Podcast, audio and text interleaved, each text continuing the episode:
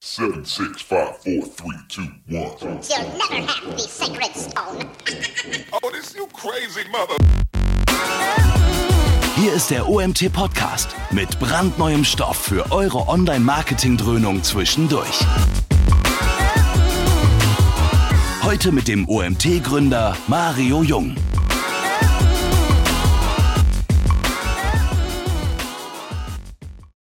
Hallo zusammen, ich begrüße euch zu unserem nächsten Webinar, das erste diese Woche. Ich habe heute zwei Gäste da.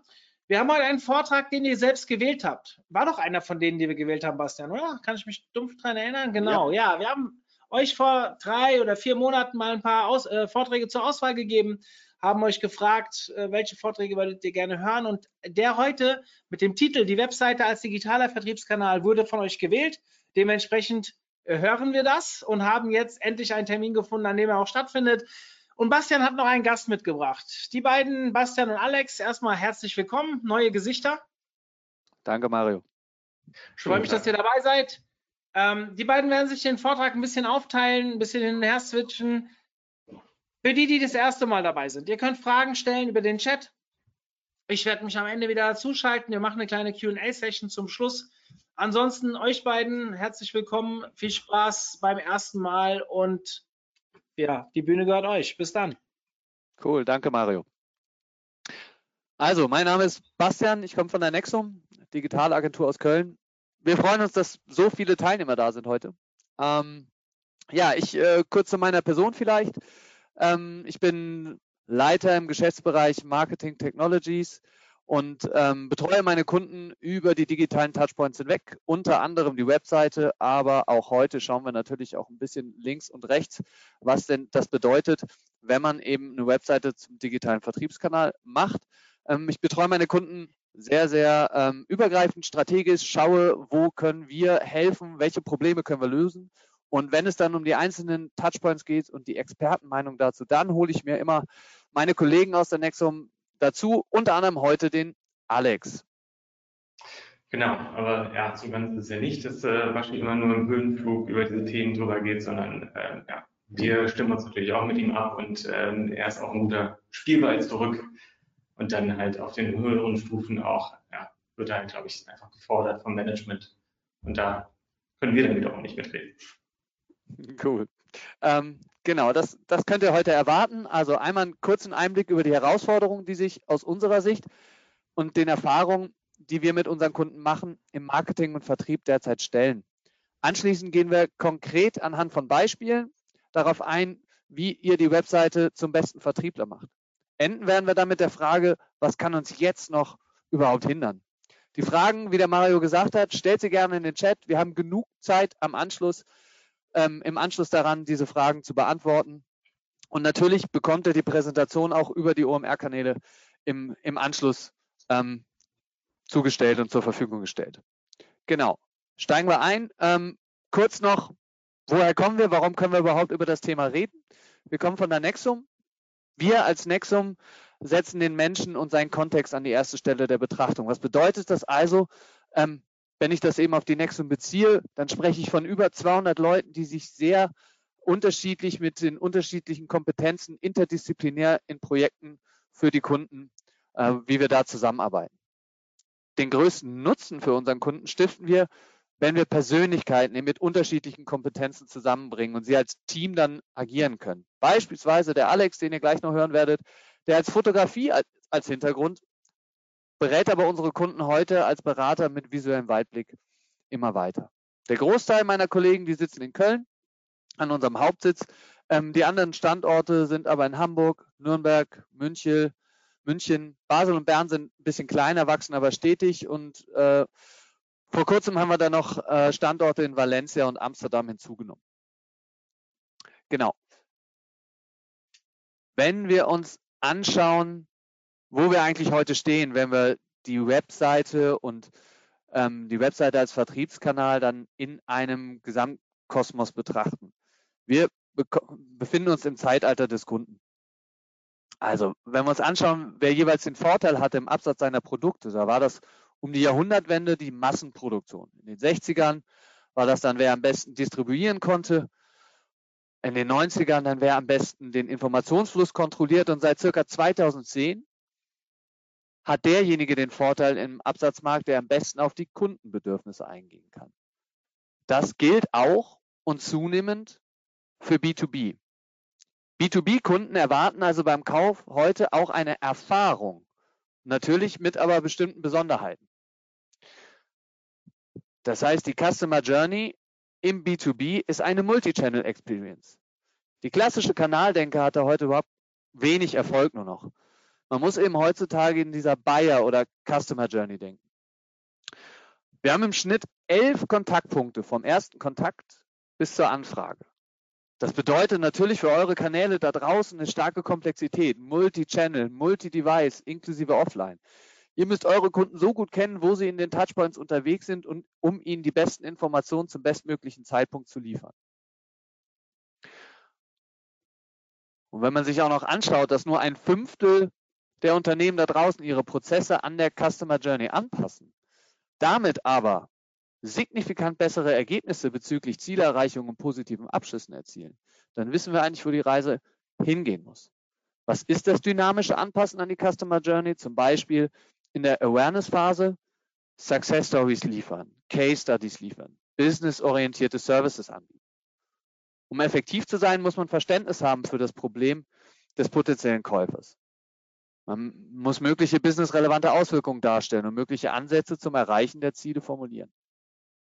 In der nächsten Phase, dann der, der Kaufphase, dann sind so Dienstleistungen wie kundenorientierte Präsentationen oder Schulungsdienstleistungen gefordert, die mehr detailliert und auf ein spezifisches Kundenproblem zugeschnitten sind. Also ihr seht, ihr müsst in eurer Customer Journey darauf eingehen, was hat der Kunde im Moment für ein Problem, wie könnte er ihm bestmöglich Nutzen stiften. Wenn wir uns dann noch vor Augen führen, dass 60 Prozent der Entscheidung, ob ich ein Produkt, eine Dienstleistung bereits, ob ich die kaufe, dass das bereits vor Ansprache des Vertriebs erfolgt. Dann wird also deutlich, dass wir einen engen Austausch zwischen Marketing auf der einen und dem Vertrieb auf der anderen Seite benötigen, um potenziellen Kunden zum richtigen Zeitpunkt die richtigen Inhalte zur Verfügung zu stellen. Wenn wir dann also von Customer Journey Management sprechen, dann ist hier Kontext und Verbindung mit den internen Prozessen der Schlüssel zum Erfolg. Das heißt, man muss sich fragen, an welcher Stelle die Webseite innerhalb der Customer Journey eine Rolle spielen soll. Ne, hier Bedarf, Recherche, Kauf, Nutzung, Engagement, Re-Engagement. Aus unserer Sicht kann sie an vielen, vielen Stellen helfen. Ne, sie kann sowohl bei der Bedarfsanalyse als auch bei der Recherche bei der Nutzung, wenn es um Serviceprozesse geht und dann auch im Re-Engagement über Marketing und Vertrieb eine große, große Rolle spielen. Das ist unsere Sicht der Dinge, ist schon klar, aber was bedeutet das jetzt eigentlich für meine Website? Und da übergebe ich mal an den Alex. Genau, auch von mir ein herzliches Willkommen im äh, Webinar. Äh, bei mir geht es jetzt um den praktischen Teil und ich habe mir Fragen und Beispiele mitgebracht, die wir uns in der täglichen Arbeit stellen, wenn wir Webseiten Kunden bearbeiten.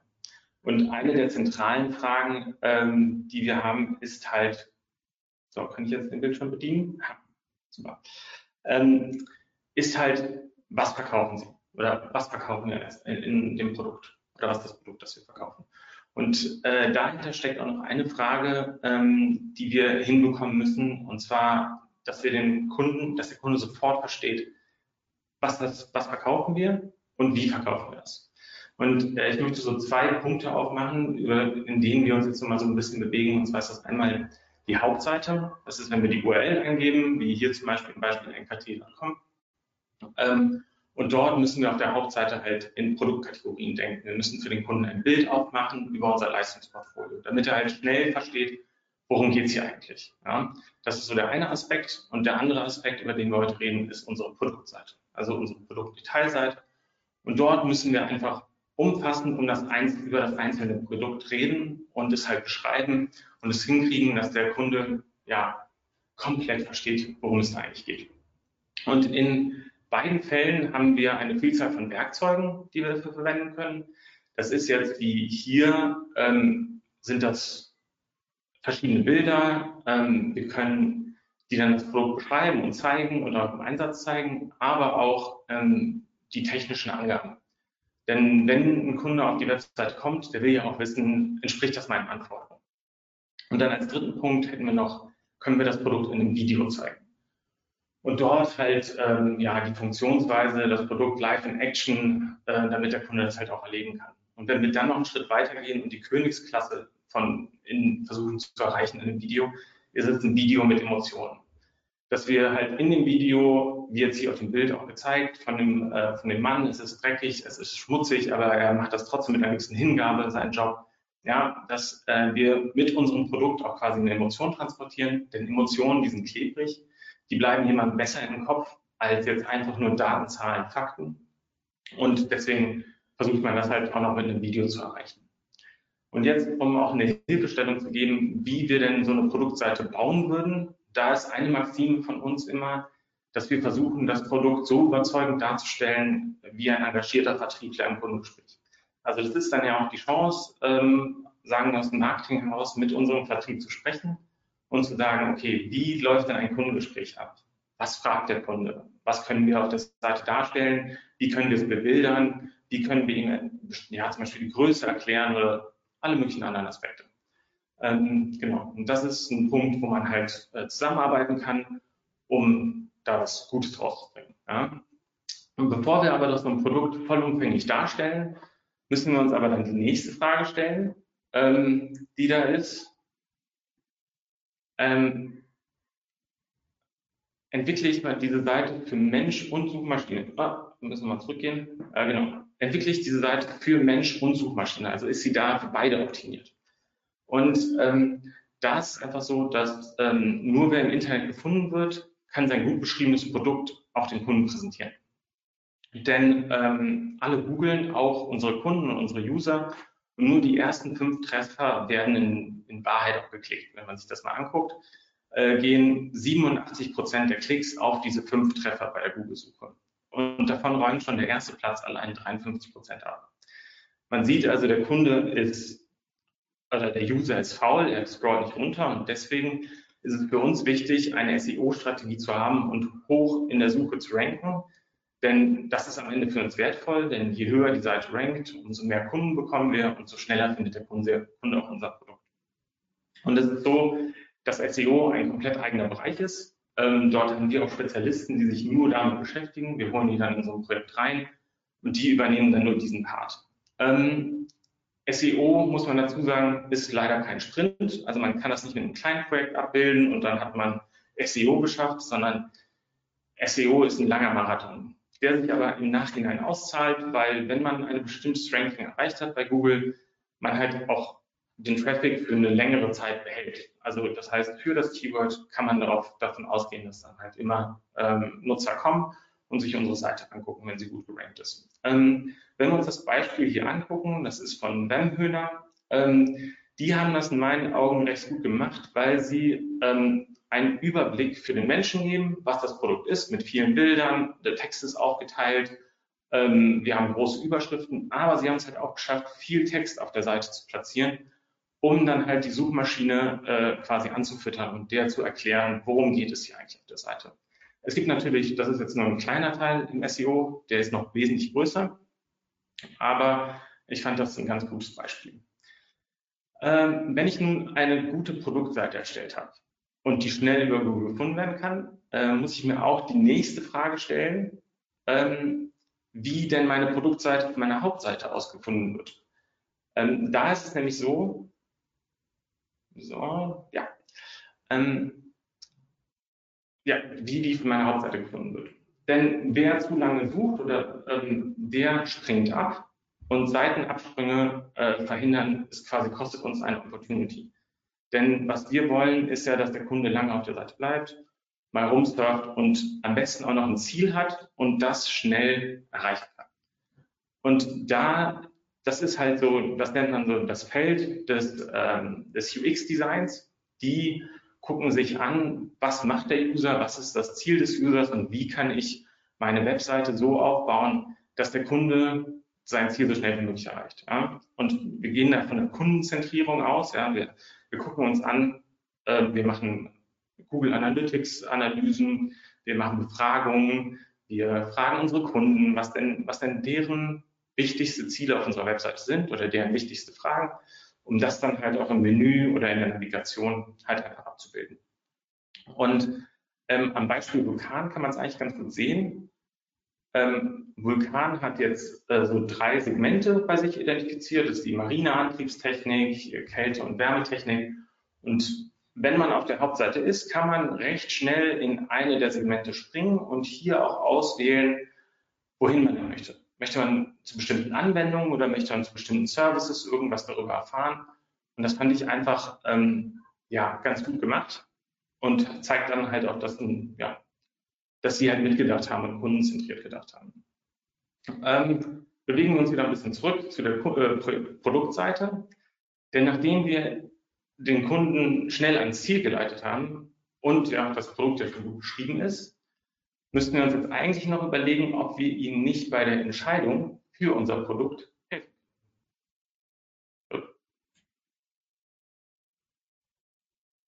Ganz kurz. Äh, da hat sich die, äh, die äh, das ein bisschen verändert, die Präsentation. Wo waren wir? Beantworten meine Fragen. Okay, dann ändern wir es einfach ganz kurz. Ähm, und zwar, genau, Kundenzentrierung durch brennende Fragen. Also wir bewegen uns jetzt wieder zurück auf die äh, Produktseite und ähm, haben ja dann schon die Module aufgebaut. Und wenn wir jetzt noch ein, noch ein weiteres Modul mitnehmen, dann können wir uns einfach angucken, ähm, wie, wie wir potenzielle Fragen, ja, wir wollen Ihnen ja helfen, quasi seine Entscheidung schneller zu treffen, wie wir potenzielle Fragen von Ihnen, die außerhalb des Produ Produkts ja auch noch entstehen, also wie wird mein Produkt geliefert oder ähm, gibt es eine Versicherung dazu? Ähm, solche Sachen können wir dann halt in einem FAQ-Modul abbilden und den Kunden halt bereitstellen. Und das ermöglicht es uns halt, die Fragen gut zu strukturieren, so ein FAQ-Modul, und ähm, dann halt mit Texten zu füllen. Es äh, hilft uns aber auch, ähm, nicht so viel Text auf der Seite zu zeigen. Also wiederum hilft es uns beim SEO. Und ähm, genau, das ist so diese eine, äh, diese eine Sache. Und wenn wir uns jetzt zur nächsten Frage äh, bewegen, dann ist, haben wir so die technischen Aspekte so ein bisschen äh, der Seite ja betrachtet und wenden uns jetzt der ähm, ja, der, der Seele der Webseite zu oder auch ähm, ja, der Frage, warum das Unternehmen, also warum macht mein Unternehmen das, was, äh, was es macht. Ja? Denn wie schon bei den Videos erwähnt, ähm, sind Emotionen klebrig und bleiben in den, im Gedächtnis vom Kunden. Besser als Emotionen funktionieren aber Geschichten.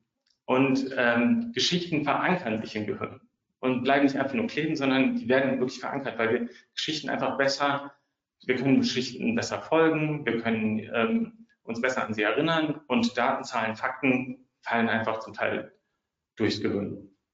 So, und ähm, B2C-Unternehmen beherrschen diese, diese, ja, die Kommunikation in Geschichten und in Emotionen perfekt. Und B2B-Unternehmen sträuben sich meiner, meiner Meinung nach noch so ein bisschen, das für sich zu vereinnahmen. Weil sie denken, ja gut, auf der anderen Seite steht ja ein anderes Unternehmen, ich mache Business to Business. Und äh, dementsprechend muss ich ja eigentlich nur mit Datenzahlen, Fakten punkten. Aber wir vergessen, dass auf der anderen Seite ja auch Menschen sind, die ähm, unsere, unsere Leistung einkaufen, unser, unser Produkt einkaufen. Und dementsprechend ähm, müssten sich auch B2B-Unternehmen überlegen, was ist denn jetzt unser Warum und was ist unsere Geschichte und wie können wir unsere Geschichte und unser Produkt eigentlich transportieren. Ähm, genau. Es ist einfach so, dass Geschichten nicht so schnell vergessen werden und dementsprechend in den Köpfen bleiben. Ähm, so, wenn wir uns äh, diese ganzen Bausteine der Produktseite jetzt äh, angeschaut haben, dann fehlt noch ein weiteres Modul nach den Geschichten. Und zwar, das aber auch die, die Emotionen des äh, Käufers anspricht oder des Kunden. Und das ist, ähm, wer hat es noch gekauft? Äh, weil die Frage kommt eigentlich immer, wenn man sich selber selber kennt und auf Amazon surft und sich die Produkte anguckt, dann guckt man ja auch immer, okay, wie sind die denn bewertet? Wer hat es bewertet? Wie haben die es benutzt? Und Käufer möchten einfach Kundenerfahrung wissen. Und das ist auch im B2B-Bereich so. Und da ist es halt einfach wichtig, Best-Practice-Beispiele und Testimonials mit aufzunehmen und somit ein Signaling zu betreiben, das dann sagt, hey, das ist mein Produkt, der und die Indigas verwendet und die waren zufrieden damit. Es ist aber auch so, dass es im B2B-Bereich zum Teil schwierig ist, weil man arbeitet mit öffentlichen Hand zusammen, man arbeitet mit großen Unternehmen zusammen, wo sich keiner dafür verantwortlich fühlt, äh, jetzt ein Testimonial abzugeben oder das Ganze zu bewerten. Man darf das vielleicht auch gar nicht.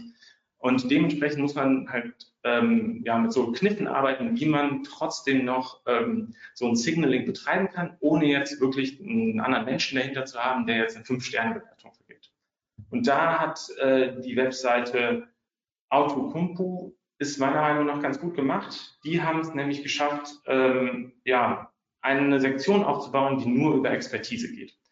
Ähm, und dort drin beschreiben sie halt ähm, deren Future und ähm, zeigen deren äh, Projekte, bereiten die auf, machen Fotos dann, äh, dazu und zeigen halt einfach, was sie geschafft haben und ähm, wie sie da vorgegangen sind. Und das ist natürlich für den Kunden hintenrum wiederum interessant, weil er sieht, ah, okay, da haben andere mit dem Geschäft gemacht oder haben auch die Maschinen gekauft oder den Stahl jetzt hier in dem äh, Beispiel dann ist, kann das ja auch was für mich sein, weil ich habe ja auch ungefähr so ein Produkt, äh, so ein, äh, so ein ja, Projekt. Genau. So, und als letztes, wenn der Kunde jetzt voll informiert ist über unser Produkt und auch äh, der Entscheidungsprozess ähm, ja abgeschlossen ist, dann will er ja natürlich mit uns in Kontakt treten.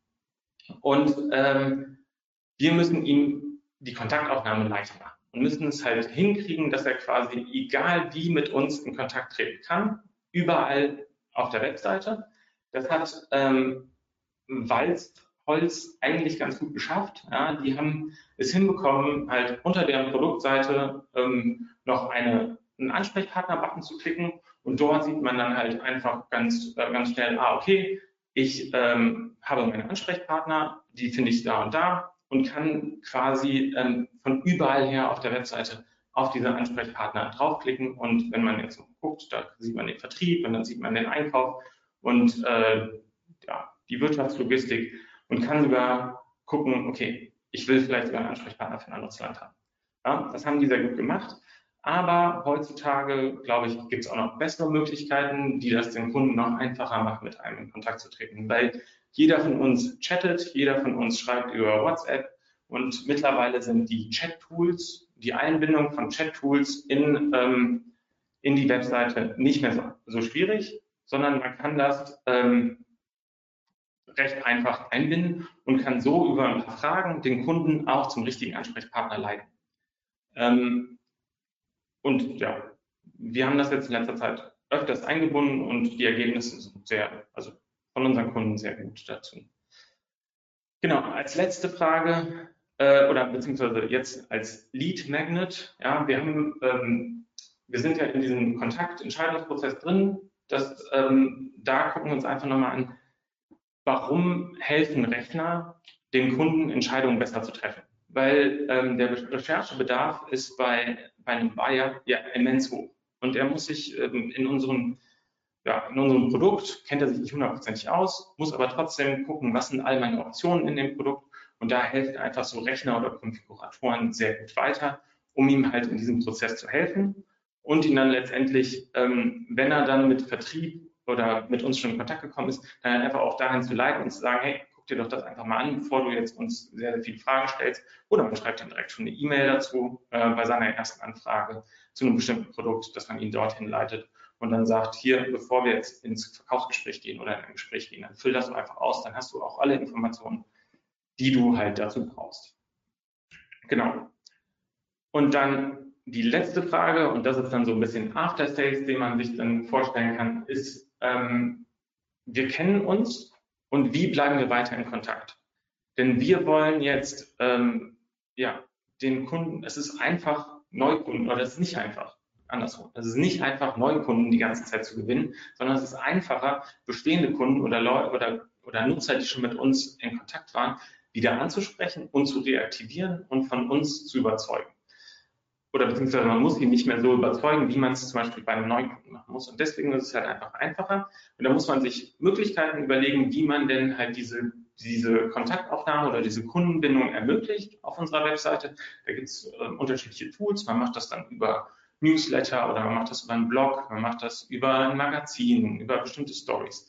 Ich finde ähm, in dem Beispiel hier da hat es Formula D Group gut gemacht. Die sind nämlich hingegangen und haben gesagt, ja, okay, wir lenken den Kunden eigentlich von unserer Seite weg, weil er ist ja nicht so oft auf unserer Seite. Wir lenken ihn dorthin, wo er auch oft interagiert. Also auf LinkedIn zum Beispiel, einem Social-Media-Kanal und haben sich dort halt eine Community aufgebaut, die jetzt mittlerweile 20.000 ähm, ja, Follower hat oder Mitglieder ähm, und bespielen die dort in dem, äh, in, ja, bei LinkedIn und geben halt äh, Artikel raus, Kommentare und interagieren einfach dort mit, mit deren Nutzern und schaffen dann halt so eine Kundenbindung, die, äh, ja, die auch einfach Bestand hat. Und wenn man dann nochmal auf den Kunden zugeht, erinnert er sich einfach wesentlich einfacher daran, weil er ja schon die ganze Seite gesehen hat und einen kennt.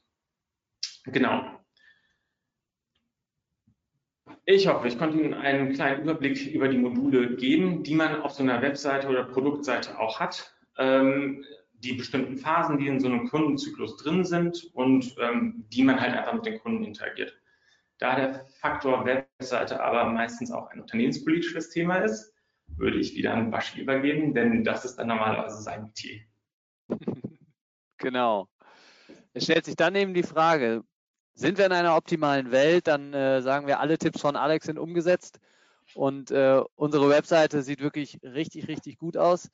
Aber der Weg dahin ist doch meistens nicht ganz so einfach. Und wenn wir uns da jetzt eben die Frage stellen, los geht's, lass uns anfangen, machen wir die Webseite zum besten Vertriebler, was kann mich denn jetzt noch hindern? Und da muss ich aus der Erfahrung sagen, dass die Unternehmenskultur jede Transformation töten kann. In unserer Erfahrung mit vielen Kunden ist es so, dass allein schon dieses Wort Transformation natürlich ähm, in bestimmten Bereichen und bestimmten Abteilungen und Unternehmen ähm, zu Schwierigkeiten führt. Und hier ähm, sehen wir dann einfach, äh, ja, der Vertrieb sagt, Marketing, das, die machen doch eh nur bunte Bildchen. Oder Marketing sagt, boah, wir denken uns tolle Sachen, tolle Kampagnen aus, aber der Vertrieb hört ja gar nicht auf uns. Oder der Servicebereich sagt, der Vertrieb hat viel zu viel versprochen. Ständig müssen wir uns mit diesen Beschwerden rumärgern. Es ist häufig, so wie wir es sehen, ein Gegeneinander, ein Übereinanderreden statt ein Miteinander. Wenn man aber erfolgreich sein will im Customer Journey Management, dann müssen wir genau hier ansetzen. Wir müssen in die einzelnen Prozesse rein, in die Marketing, Vertriebs, Serviceprozesse und schlussendlich müssen wir eben eine einheitliche Sicht auf den Kunden bekommen, über alle Bereiche in den Unternehmen hinweg. Und wie wir das schaffen, darüber erzähle ich jetzt was. Zunächst mal müssen wir uns gemeinsam in den Abteilungen die Frage stellen, wo stehen wir eigentlich heute? Wie ist unsere Unternehmensstruktur? Wie ist unser Angebotsportfolio? Wie sehen unsere Ziele aus, die uns vorgegeben sind, von Shareholdern vorgegeben sind oder von anderen vorgegeben sind? Was sind unsere Zielgruppen? Wie sieht die Buyer-Persona aus? Also wer sind eigentlich genau differenziert unsere Kunden oder Kundensegmente, Kundengruppen? Wie ist die Customer Journey unserer Kunden? An welchen Touchpoints interagieren sie aktuell mit, unserer, mit uns in den digitalen oder auch non-digitalen Bereichen? Und dann, was ist unsere Value Proposition? Also was ist unser Werteversprechen? Was können wir unseren Kunden als Wertversprechen mitgeben? Wenn wir das erreicht haben und den Status quo bestimmt haben, dann geht es darum, eine gemeinsame Vision zu erstellen. Auch da haben wir viele Erfahrungen gesammelt und ähm, verschiedene Methoden, Methodiken, die wir anbieten und auch durchgeführt haben, Analysen, Zielgruppensegmentierung, Value Proposition, also wo, wenn wir gemeinsam eine Vision entwickeln, wo, wo ist denn ein potenzieller Markt? Wo sind potenzielle Kunden? Haben wir eine andere oder veränderte Positionierung? Wie will ich mit meinen Kunden in Zukunft überhaupt umgehen? Brauche ich andere, vielleicht auch digitale Tools? Wo ist die zukünftige Rolle der digitalen Touchpoints? Und wo spielt eben auch die Website zukünftig eine Rolle? Brauche ich andere Systeme, um meine Kunden besser zu bedienen? Vielleicht ein CRM oder andere Systeme?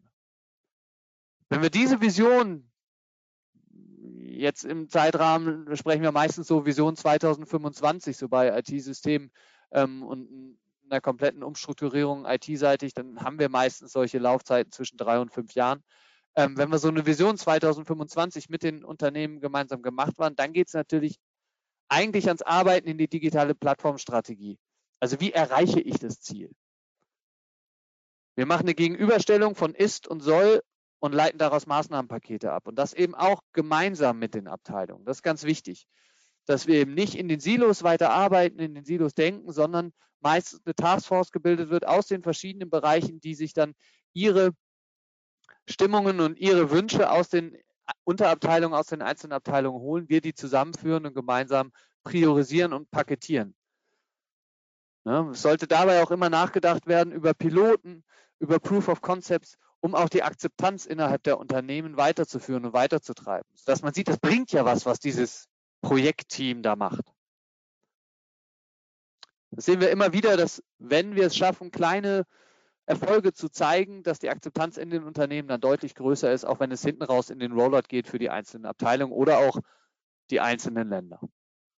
So, und wenn wir diese drei Steps eigentlich hin zur digitalen Plattformstrategie und zur Umsetzung haben, dann wissen wir auch, wo steht die Webseite insgesamt in der Customer Journey unserer Kunden.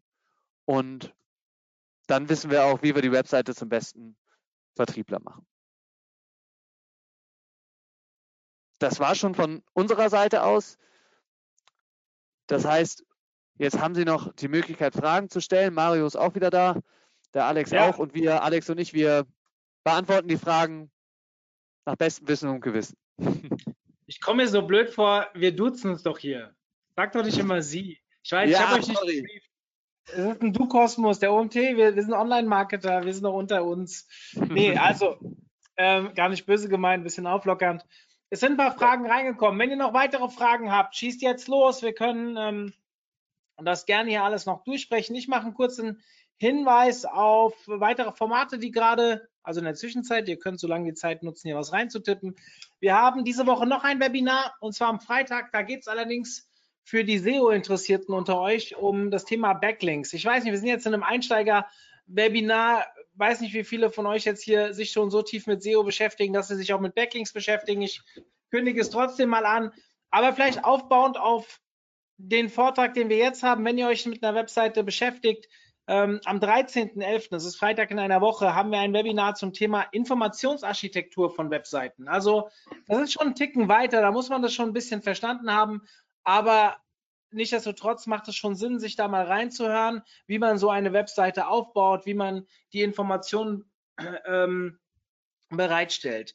Das Webinar am Freitag, äh, schau doch einfach mal unter omt.de slash Webinare. Die Frage, ähm, also erstmal vielen Dank für die Frage. Unsere Standardtermine sind eigentlich immer Dienstag 15 Uhr und äh, Freitag 11 Uhr, wenn etwas stattfindet. Dementsprechend auch diesen Freitag um 11. Es gibt da nur sehr selten Ausnahmen. Okay, kommen wir zur ersten Frage. Ich lese sie einfach mal ganz, ich wollte gerade sagen blind, aber dann könnte ich nicht lesen. Äh, ich lese sie einfach mal so vor. Zum Thema Produktseite. Gibt es Empfehlungen für Bilder, Motive bei rein technischen Dienstleistungen? Wie könnte man dabei Emotionen transportieren? Ähm, ja, auch da. Also im Einsatz mit Menschen ist meistens schon eine Emotion, wie wir das auch bei NKT gesehen haben. Ähm, und äh, ja, ich würde jetzt davon absehen, jetzt irgendwelche Bildchen zu nehmen, nur wenn man unbedingt also Emotionen transportieren muss. Ne? Wir machen das jetzt gerade mit der netten Frau, die da auf, dem, äh, auf unserer Präsentation ist. Das ist natürlich auch eine Emotion. Ähm, aber das würde ich jetzt einfach so aus dem Kontext mit dem Produkt jetzt nicht machen. Ich würde das Produkt halt im Einsatz mit Menschen irgendwie zeigen und vielleicht auch, dass sie beherzt dabei sind. Also da dann halt schon auch ein Fotoshooting planen und ähm, das dann halt auf die Webseite packen. Genau, wenn es um die Dienstleistung an sich geht, also wenn, wenn Ihr äh, Leistungsportfolio so ist, dass Sie eben die Zeit, das heißt über Personen das abbilden, auch hier Personen im Einsatz zeigen. Oft haben sich da Testimonials bewährt, die dann im eigenen Unternehmen oder beim Fremdunternehmen dann ähm, rausgesucht werden können und die im Einsatz zeigen. Also da auch über ein Shooting und einfach die, die Arbeit an sich versuchen, bildlich darzustellen. Genau, weil hier über Prozesse oder sowas zu sprechen, wie eine technische Dienstleistung dann in welchen Steps sie abläuft, das ist natürlich in, weckt natürlich dann keine Emotionen. Genau. Das informiert dann eher und stellt den äh, Informationsbedarf, aber eben nicht den, den äh, ja, emotionalen Rahmen. Ja, ich habe ähm, euch jetzt in den Chat mal ein Webinar gepostet, was wir ähm, vor ein paar Monaten hatten. Da geht es um sieben verkaufspsychologische Tipps, die Kunden online magisch anziehen. Das klingt jetzt so hochgestochen, aber worauf ich hinaus will, ähm, der Speaker in dem Webinar beschäftigt sich ganz viel mit den, mit Fotos, mit Bildern von Menschen, wie man Emotionen übertragen kann, wo die Menschen hingucken sollten. Also sprich, wenn ihr irgendwo einen Call-to-Action-Button habt, dass die Person halt am besten auch dahin schaut, damit das einen höheren Bezug findet und so weiter. Schaut euch das mal an. War ein sehr spannendes Webinar. Ich habe es euch einfach mal reingepostet. Ähm, ja, so, zweite Frage. Ich lese einfach mal weiter vor. Welcher Chat-Anbieter können empfohlen werden? Wird der Chat erfahrungsgemäß tatsächlich genutzt, um qualifizierte Kontakte zu generieren? Mhm.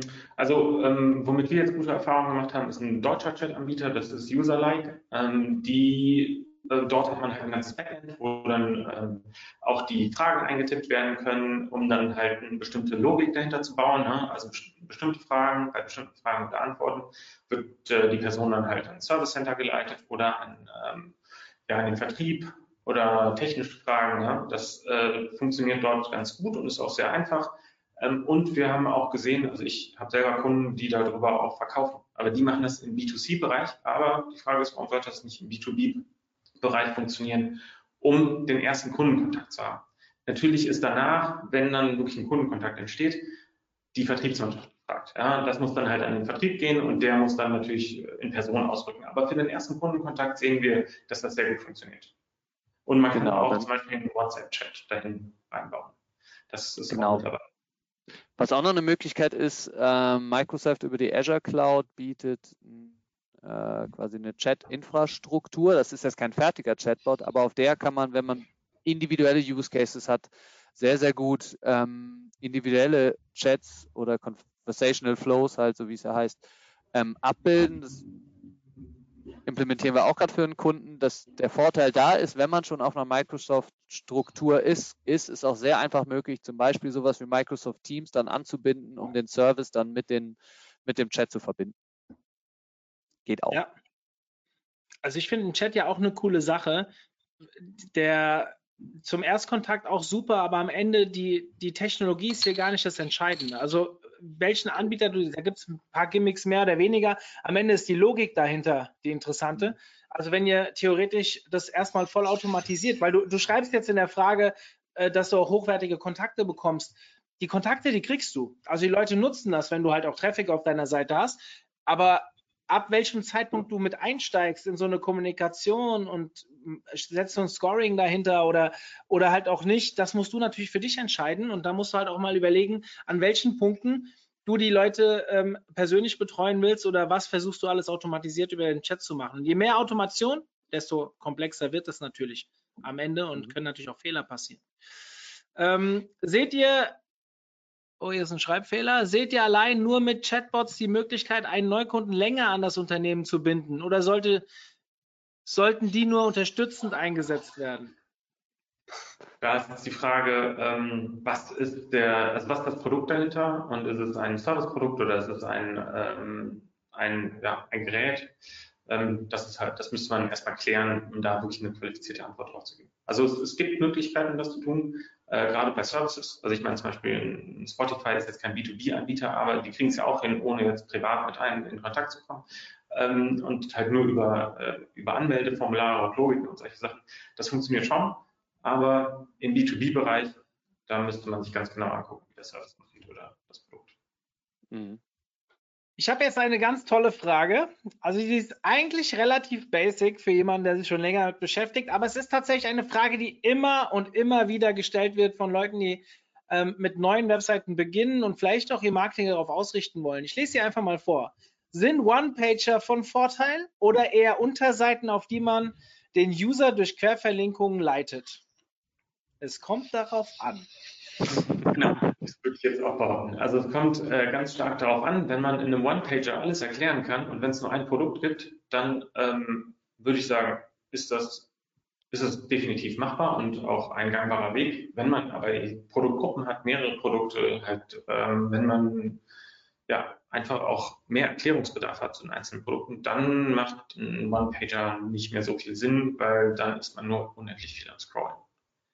Genau, und aus SEO-Gesichtspunkten ist so ein One-Pager natürlich mit einer begrenzten Halbwertszeit zu sehen, es sei denn, es ist wirklich sehr, sehr, sehr spitz. Ansonsten gebe ich natürlich einer Suchmaschine relativ wenig Futter, weil ich ihr nicht die Möglichkeit gebe, sich noch tiefer mit den äh, verschiedenen Produkten und Produktgruppen dann ähm, auseinanderzusetzen.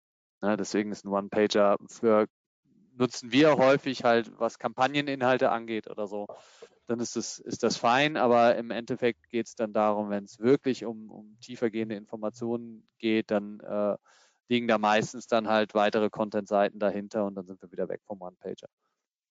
Ich finde, es hat immer ganz viel mit der Strategie zu tun. Also, wenn ihr jetzt in einem bestimmten Produkt unterwegs seid und ihr habt eine SEO-Strategie, die ausgelegt ist auf eins, zwei bestimmte Keywords, kann OnePager super funktionieren.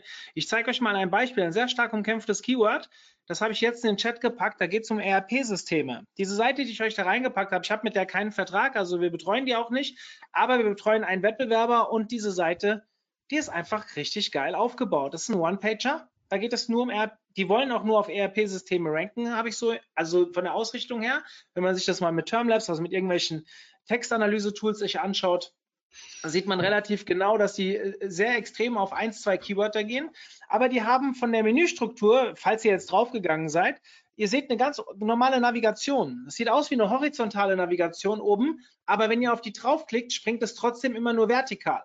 Ja, das heißt, am Ende könnt ihr One-Pager machen oder ihr könnt auch große Seiten bauen. Das hängt A davon ab, wie viele Produkte habt ihr, B, wie ist eure Strategie und C, ähm, ihr müsst dem User halt auch nicht zeigen, dass es ein One-Pager ist. Also ihr, ihr könnt ja, die, das Thema Usability ist hier das A und O. Und wenn ihr das, wenn ihr aber sagt zum Beispiel, hey, ich will SEO-Erfolg haben, sprich, ich will mich auf ein Keyword optimieren und ich brauche dann diese holistische, ich hasse dieses Wort eigentlich, aber diese holistische Seite zu einem Keyword, dann packt es auf einen One-Pager, macht aber eine ganz normale Navigation, so dass du quasi nicht horizontal springst, sondern vertikal springst. Und dann ist das, kann das seine Effekte haben. Wenn ihr natürlich einen riesen Shop habt und sowas, dann geht das halt nicht. Ja, dann müsst ihr euch halt ganz anders da an das ganze Thema ranbewegen. Also ist eine, eine kommt darauf Anfrage. Laura, ich hoffe, ich habe dir das gut beantwortet. Und ähm, ich glaube, das, was die beiden dazu erzählt haben, war äh, definitiv genau das, was du hören wolltest. So, Gibt es Erfahrungen, wie man es am besten schafft, auf einer Produktseite die goldene Mitte zwischen vertrieblichen Aspekten und Storytelling zu finden? Oh, die Fragen sind super heute. das, also wenn das Produkt vollumfänglich erklärt ist, ja, und wir noch ein bisschen Geschichte oder Emotionen mit reinwerfen, ja, dann würde ich sagen, ist die goldene Mitte getroffen. Aber es, also für mich ist diese, diese umfängliche Produktinformation das Wichtigste und äh, die Geschichte ist das äh, ja, Sherry on top. Und das muss man irgendwie halt hinbekommen. Aber wie jetzt da genau die Balance zu schaffen ist, das ist halt immer individuell. Das, äh, ja. Also ich habe ich bin noch, ich habe das noch nicht erlebt. Waschli, was mit dir? Ja, es kommt dann auch wieder darauf an, wie die Strategie ist. Will ich mein Produkt über Geschichten verkaufen? Gebe ich der Geschichte eine andere Wertigkeit als den Produktspezifikationen? Weil ich zum Beispiel weiß, dass mein Produkt eigentlich austauschbar ist. Ne? Wenn das Produkt austauschbar ist, muss ich über Kommunikation einen Unterschied schaffen und das kann ich über Geschichten und Emotionen schaffen. Ähm, Apple als Telefonanbieter ist das beste Beispiel. Die schaffen das über Geschichten und Kommunikation. Wenn ich allerdings weiß, dass mein Produkt schon so gut ist und ich Marktführer zum Beispiel bin, weil meine Produkte gut sind, dann muss ich natürlich nicht so viel in Storytelling ähm, investieren. Da kann ich mehr auf meine äh, Produktvorzüge, meine Produktdetails eingehen. Ja, deswegen auch da hm, kommt darauf an. Mhm.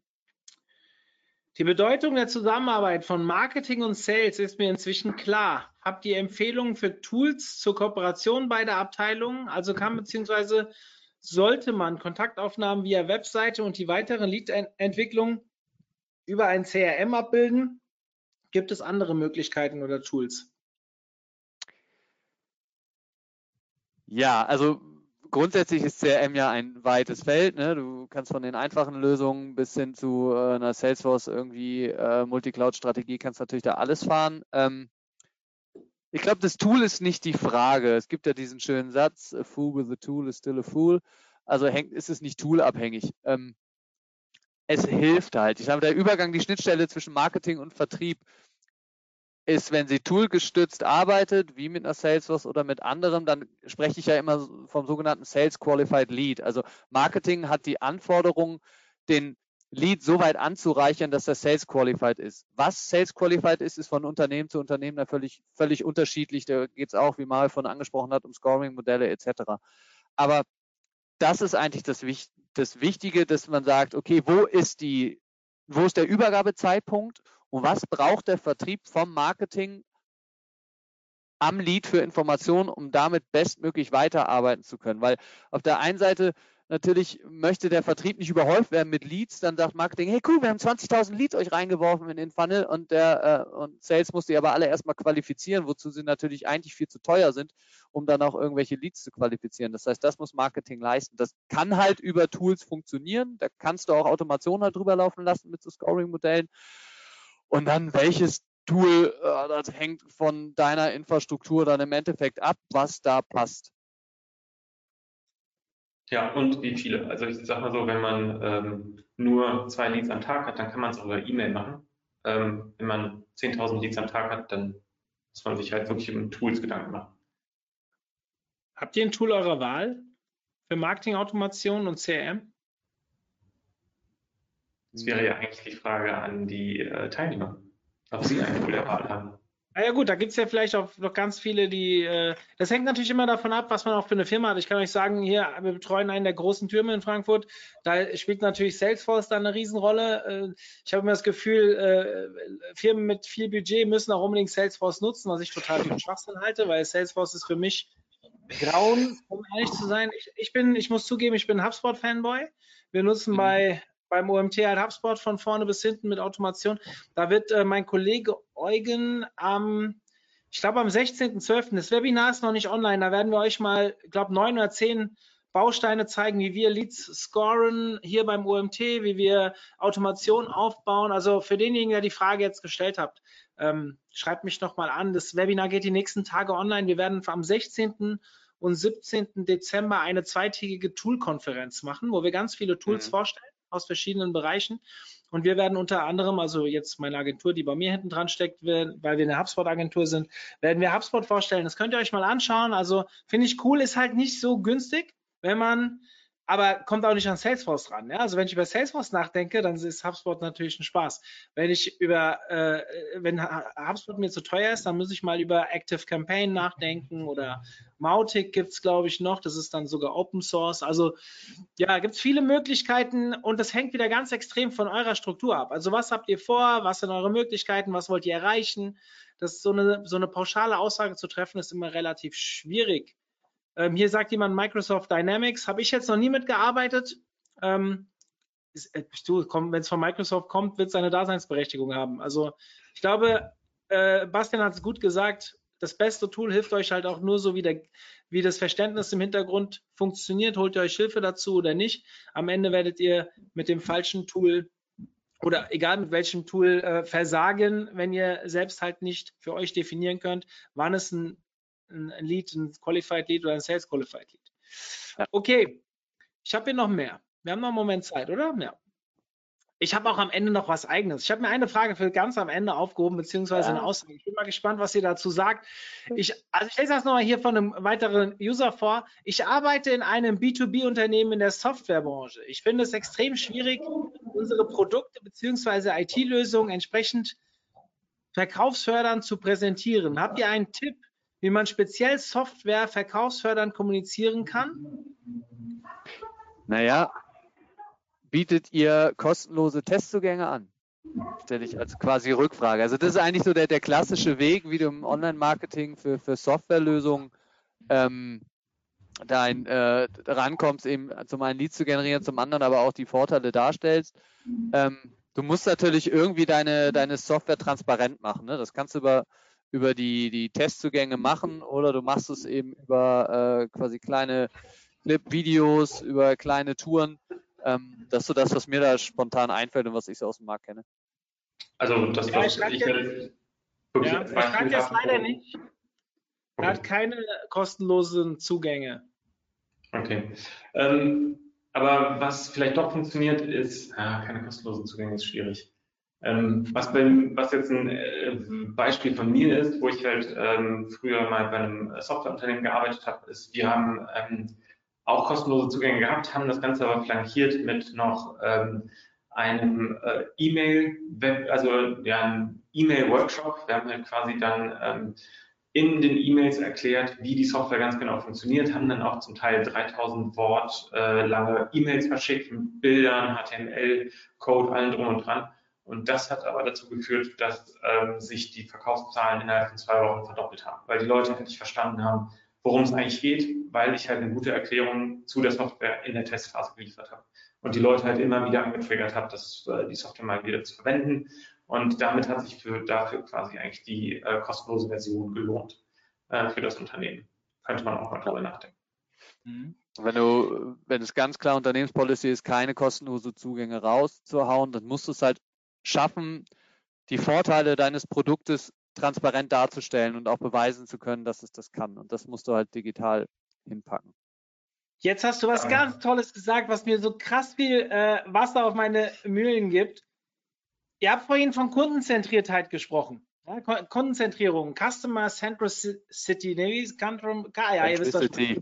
Ähm, mein Englisch ist überschaubar. So, ähm, worauf ich hinaus will, ist, ihr habt vorhin auch eine Seite gezeigt, diese Vulkanseite. Ich habe sie mir jetzt nicht angeschaut.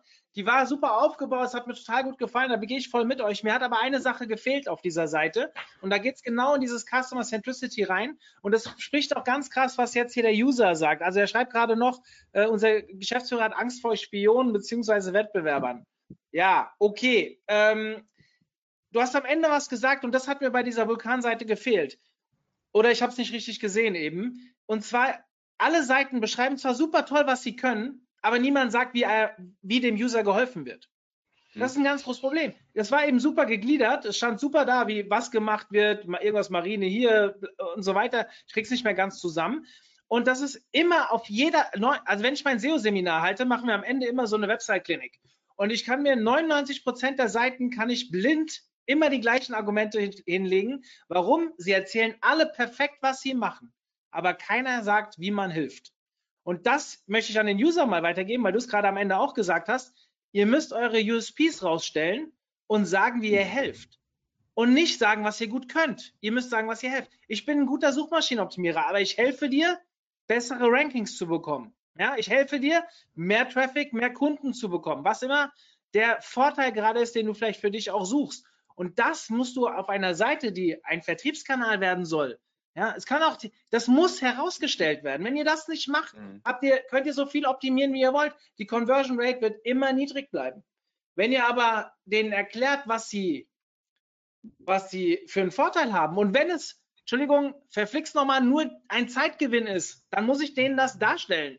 Weil Zeit ist Geld. Zeit ist viel wert. Es gibt mittlerweile so ein Umdenken, ich merke das bei meinen Mitarbeitern immer wieder, dass viele halt darüber nachdenken, okay, ich will vielleicht weniger arbeiten, mehr Zeit für mich, meine Familie haben. Es geht mir genauso mit drei Kindern. Ja? Und ja. am Ende, welchen Vorteil habe ich, dass ich dich buche? So, warte, jetzt sehe ich hier gerade. Ja, ja, also, und das ist für mich Customer Centricity, dass ich sage, ich stelle den Kunden in den Mittelpunkt und zwar mit seinen Vorteilen. Viele verstehen unter Customer Centricity und ich will euch da jetzt nicht zu nahe treten, ich kenne die Seite nicht von Vulkan, aber ich fand so einen schönen Punkt, weil du es gerade auch nochmal gesagt hast, Bastian. Ähm, die Leute sitzen hier, früher, als ich noch Kundengespräche geführt habe, die sitzen hier und sagen, oh, wir haben eine neue Seite, so geil, alles so Innovation, innovativ durchdacht und so weiter.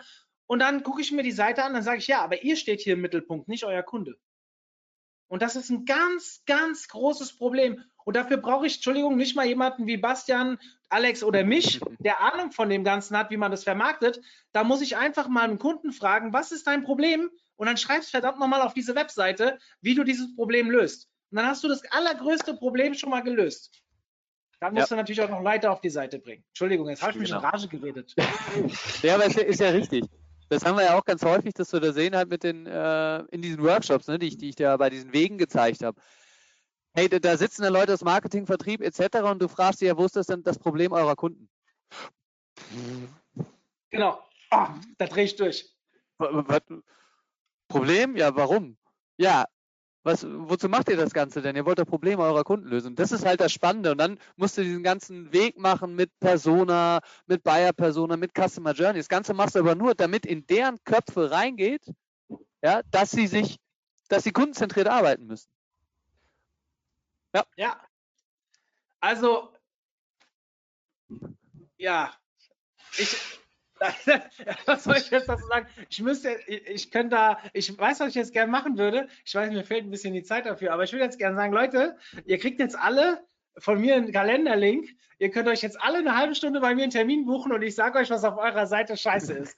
ähm, das ist eigentlich euer Job. Deswegen, ich mache das ja gar nicht mehr, sowas. Deswegen, aber ich finde es total ähm, spannend. Also jetzt mal Spaß beiseite. Ihr merkt es ja, ähm, die Jungs haben verstanden, wie so eine Seite aufgebaut werden muss dann geht doch mal mit denen in Kontakt. Dann sollen sie sich mal, wenn sie die Zeit opfern wollen, sich eure Seite anschauen und gucken, was man besser machen kann. In meinen Augen ähm, ist fast 98 Prozent aller Seiten. Danke, Anja. Herrlich ihr drei, schreibt sie. ähm, ich wachse. Ähm, ja, nee, also für diejenigen, die Bock haben, sich äh, weiter über solche Themen zu unterhalten, ihr könnt wie gesagt, mit den beiden in Austausch gehen. Ihr könnt auch gerne mal bei einem Clubtreffen vorbeischauen. Da haben wir öfters so, Talk, so, so Diskussionsräume und wo wir gerne so Website-Clinics machen oder einfach mal Fragen von Usern, die noch nicht so lange dabei sind, ähm, äh, beantworten. Also einfach beim OMT dabei bleiben, regelmäßig unseren Newsletter lesen und wir haben regelmäßig Events. Jetzt würde ich euch gern zum Abschluss unseres Webinars, sind keine weiteren Fragen da, würde ich euch gerne noch ans Herz legen. Heute in zwei Wochen haben wir unsere Konferenz. Ja, das ist kein kostenfreies Angebot, das kostet Geld, das ist auch nur online aufgrund von Corona, aber ist mit sehr, sehr viel Aufwand produziert. Also es gibt einen Grund, warum wir dafür Geld nehmen müssen. Wir haben an dem Tag äh, 23 Vorträge mit einer mit einer Kino, Überraschungskeynote, die noch nicht verraten wird, die auch wirklich erst an dem Tag verraten wird. Wir machen wir, eine Webseite, die unsere Teilnehmer ausgesucht haben, eine Website-Klinik mit acht Experten, wo wir uns eineinhalb Stunden nehmen und verschiedene Bereiche von SEO bis über Content bis über äh, UX und Webanalyse diese Seite von mal wirklich komplett umdrehen, damit ihr mal seht, wie Experten an so ein Thema herangehen haben 21 Vorträge, darunter eine weitere Panel-Diskussion. Wir machen Halbzeit, ich sage mal Halbzeit, weil ich vom Fußball komme, äh, Pausenmoderation, wo ich so ein bisschen den Clown spiele. Und ich habe mir auch echt viel überlegt, was man so in den Pausen machen kann. Wir haben am Ende noch eine, es geht morgens um neun los. Und wer abends um acht nach der Keynote echt immer noch Bock hat, der kann mit uns sogar noch ein Abendprogramm machen, weil momentan dank Corona dürfen wir ja nicht so viel raus. Und wir haben uns überlegt, wie wir was Spielerisches zum Abschalten bis theoretisch abends 10, 11 Uhr machen können. Also wenn ihr da Bock drauf habt, dann meldet euch doch noch an. Wir haben Tickets. Äh, ich müsste jetzt eigentlich sagen, wir haben nur noch fünf Tickets, aber das ist online leider nicht machbar. Also wir haben noch so viele Tickets, wie ihr wollt. omt.de slash Konferenz. Vielleicht seid ihr dabei. Und wenn ihr ein paar mehr Marketer habt, könnt ihr auch einen Firmenbundle buchen. Dann ähm, können so viele Mitarbeiter kommen, wie ihr wollt. So, Werbeslot vorbei. Es sind auch gerade die Hälfte der Leute rausgesprungen wegen der Werbung. Erstmal vielen Dank, Bastian, Alex, an euren, für Gerne. euren Vortrag. Hat Spaß gemacht und vielleicht bis demnächst. Bis demnächst. Macht's gut. Vielen Dank. Macht's gut. Tschüss. Macht's gut. Ciao.